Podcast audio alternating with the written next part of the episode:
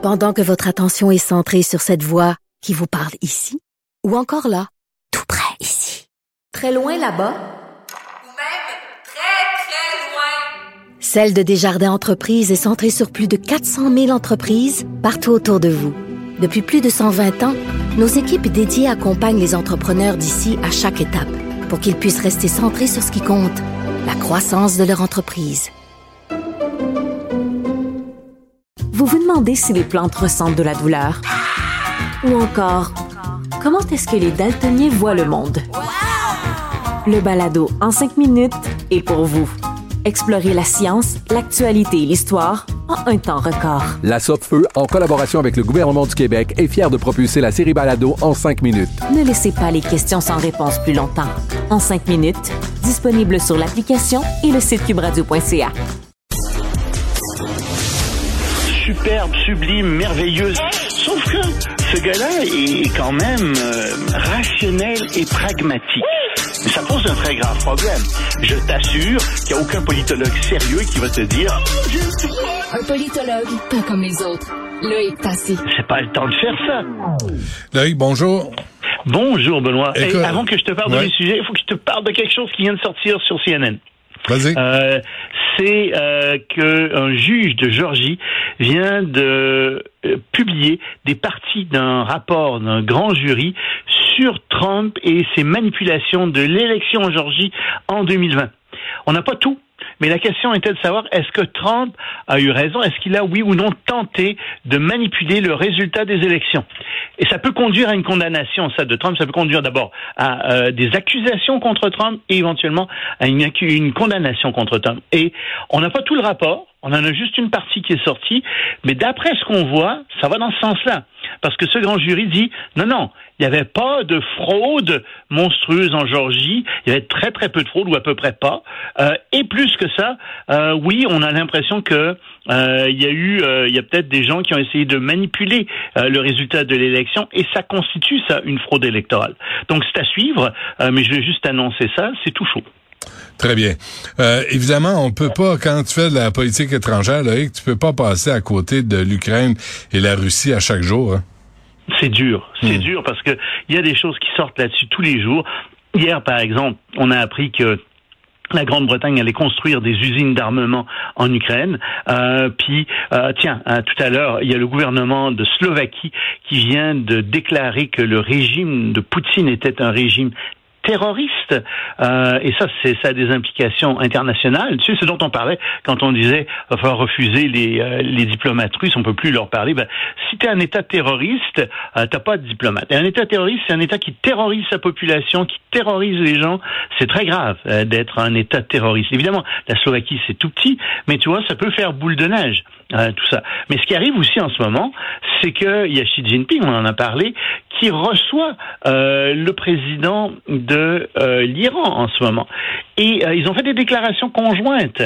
Euh, Xi Jinping, on dit, et, et lui on dit, oui, on est pour la paix en Russie. Oui, mais quelle paix? Et surtout, ce qui s'est passé, c'est que la Chine a dit on aimerait aussi que les sanctions contre l'Iran soient levées et qu'on revienne aux sanctions de 2015. Oui, mais sauf que tout le monde est après l'Iran en ce moment parce que l'Iran fournit des, euh, des drones à la Russie, que de toute façon, l'Iran a des stocks très importants d'uranium enrichi, au moins à 70%, et probablement euh, maintenant à 90%, assez pour faire des bombes atomiques. Là, tu dis, attendez, pourquoi est-ce que vous voulez aider l'Iran Ça aide pas, ça, dans l'histoire de, de la guerre euh, avec l'Ukraine, ça aide pas du tout. Même si euh, Wang Yi, euh, le premier ministre, euh, le ministre des Affaires étrangères, pardon, euh, de Chine, était à Paris euh, hier, puis qui a dit, ah ben oui, euh, on est en faveur de la paix en Ukraine. Ben oui, mais écoutez, là, vous dites une chose, vous, êtes- vous dites que vous êtes en faveur de la paix en Ukraine, mais d'autre part, vous aidez l'Iran qui fournit des drones à l'Ukraine. Et de la même manière, on vient de découvrir aussi, euh, on soupçonne fortement euh, des compagnies chinoises d'acheter des puces, des micro-puces de Hollande, d'envoyer ça en Chine, puis ensuite, d'expédier ça en Russie. Et ça, ça contrevient aux sanctions, évidemment, internationales contre la Russie. Donc, la Chine dit une chose, mais elle en fait une autre. Hmm. Sommes-nous étonnés? Non. Ouais. Il faut le savoir. Et les personnes âgées sont en train de foutre le bordel en Chine. Ah ben oui, ça aussi c'est une chose étonnante.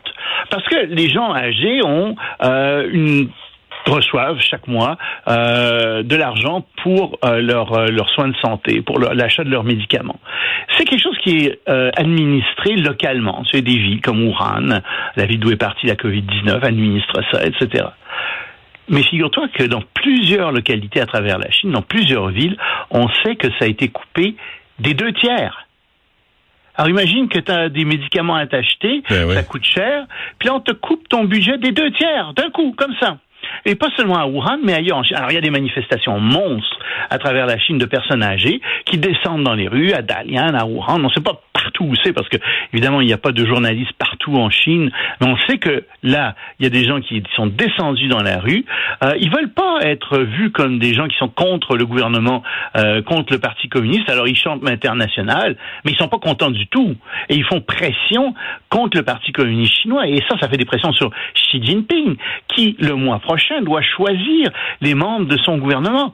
Or, si Xi Jinping est vraiment pas, s'il y a des si fortes pressions, ça se pourrait que Xi Jinping arrive pas à placer des hommes à lui à l'intérieur du gouvernement. Ça se pourrait que euh, des gens qui sont dans l'opposition à l'intérieur du Parti communiste chinois arrivent à placer leurs propres gens. Donc ça, c'est très intéressant à voir.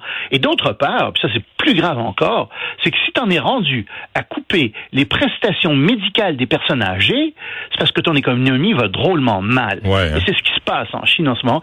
Ça va très mal. Puis en plus, en Chine, tu le sais comme moi, les personnes âgées sont très respectées. Mais c'est c'est scandaleux de, Mm. de leur couper comme ça euh, de l'argent pour pour des médicaments. Et évidemment, c'est censuré sur les réseaux sociaux. La Corée du Sud euh, qui retourne à une posture de guerre froide contre la Corée du Nord. Oui. Ils, ont, ils ont rien d'autre à faire, ces gens-là. Disons qu'en Corée du Nord, si, si t'avais, euh, à- à- si t'avais Benoît à 20 minutes de Montréal, un gars qui euh, s'armait avec des bombes nucléaires, qui les pointait sur toi, puis qui accumulait non seulement de l'uranium enrichi, mais du plutonium avec lequel on peut faire des bombages. Hmm. Peut-être que tu t'inquiéterais un peu, puis peut-être que tu deviendrais de plus en plus nerveux. Ben, on n'a pas ça, mais, mais on a quand même Westmount, là. Ah, oui, les, les Westmount, ça c'est... Whatever. C'est- Ah, pff, OK. Écoute, euh, c'est c'est- c'est des gens qui tantôt sont une majorité, tantôt sont une minorité, hein, Ah oui. selon ce que selon ce qui leur convient le mieux, selon ce qui fait le plus leur affaire. hein. Exactement. Très curieux.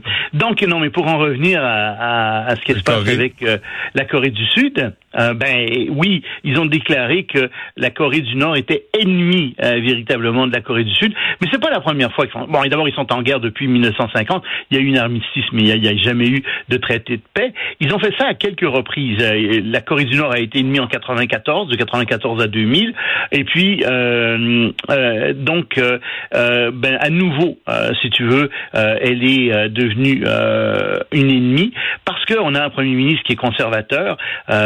qui est un président, devrais-je dire, qui est un conservateur, Monsieur Young Suk Yeol, qui lui veut avoir vraiment la méthode dure avec contre la Corée du Nord, et euh, donc euh, il se rapproche énormément des Américains, il fait des exercices militaires conjoints avec eux, et officiellement donc il a déclaré que la Corée du Nord était un pays ennemi. Donc on se retrouve de plus en plus dans un contexte de guerre froide, et c'est là où je voulais en venir. Bon, c'est euh, positif et sympathique. Ah Euh, oui, ah, j'ai que des nouvelles sympathiques euh, aujourd'hui. Avant qu'on se quitte, Loïc, euh, un mot sur le Burkina Faso. Ah, mais ça, ça nous concerne directement, mon cher, parce que il y a une euh, compagnie, euh, la compagnie Semafo, qui vient de se faire confisquer son or là-bas. Et la compagnie Semafo, c'est une minière qui a son siège social à Montréal. Et euh, le gouvernement a dit que pour des motifs de sécurité publique, elle confisquait euh, 200 kilos d'or à la mine de Semafo au Burkina Faso, parce qu'il y avait, selon le gouvernement, un contexte exceptionnel, etc. Bon, c'est pas ça qui va mettre la mine euh, Semafo, enfin la compagnie Semafo euh, dans la misère. Juste la mine euh, où ça a été euh, ça a été confisqué produit 6 tonnes d'or par an. Donc, c'est une petite quantité d'or. Mais si tu veux, ça montre que ça va mal au Burkina Faso. Euh, on ne veut pas que les l'or tombe entre les mains des terroristes. On a peur. On parle de, de l'État islamique, donc on a peur que des djihadistes euh, s'approchent des mines. Et l'État lui-même a besoin d'argent. Euh, L'État du Burkina Faso a dit qu'il rembourserait la, la compagnie au cours de l'or, etc. Seule question, c'est quand?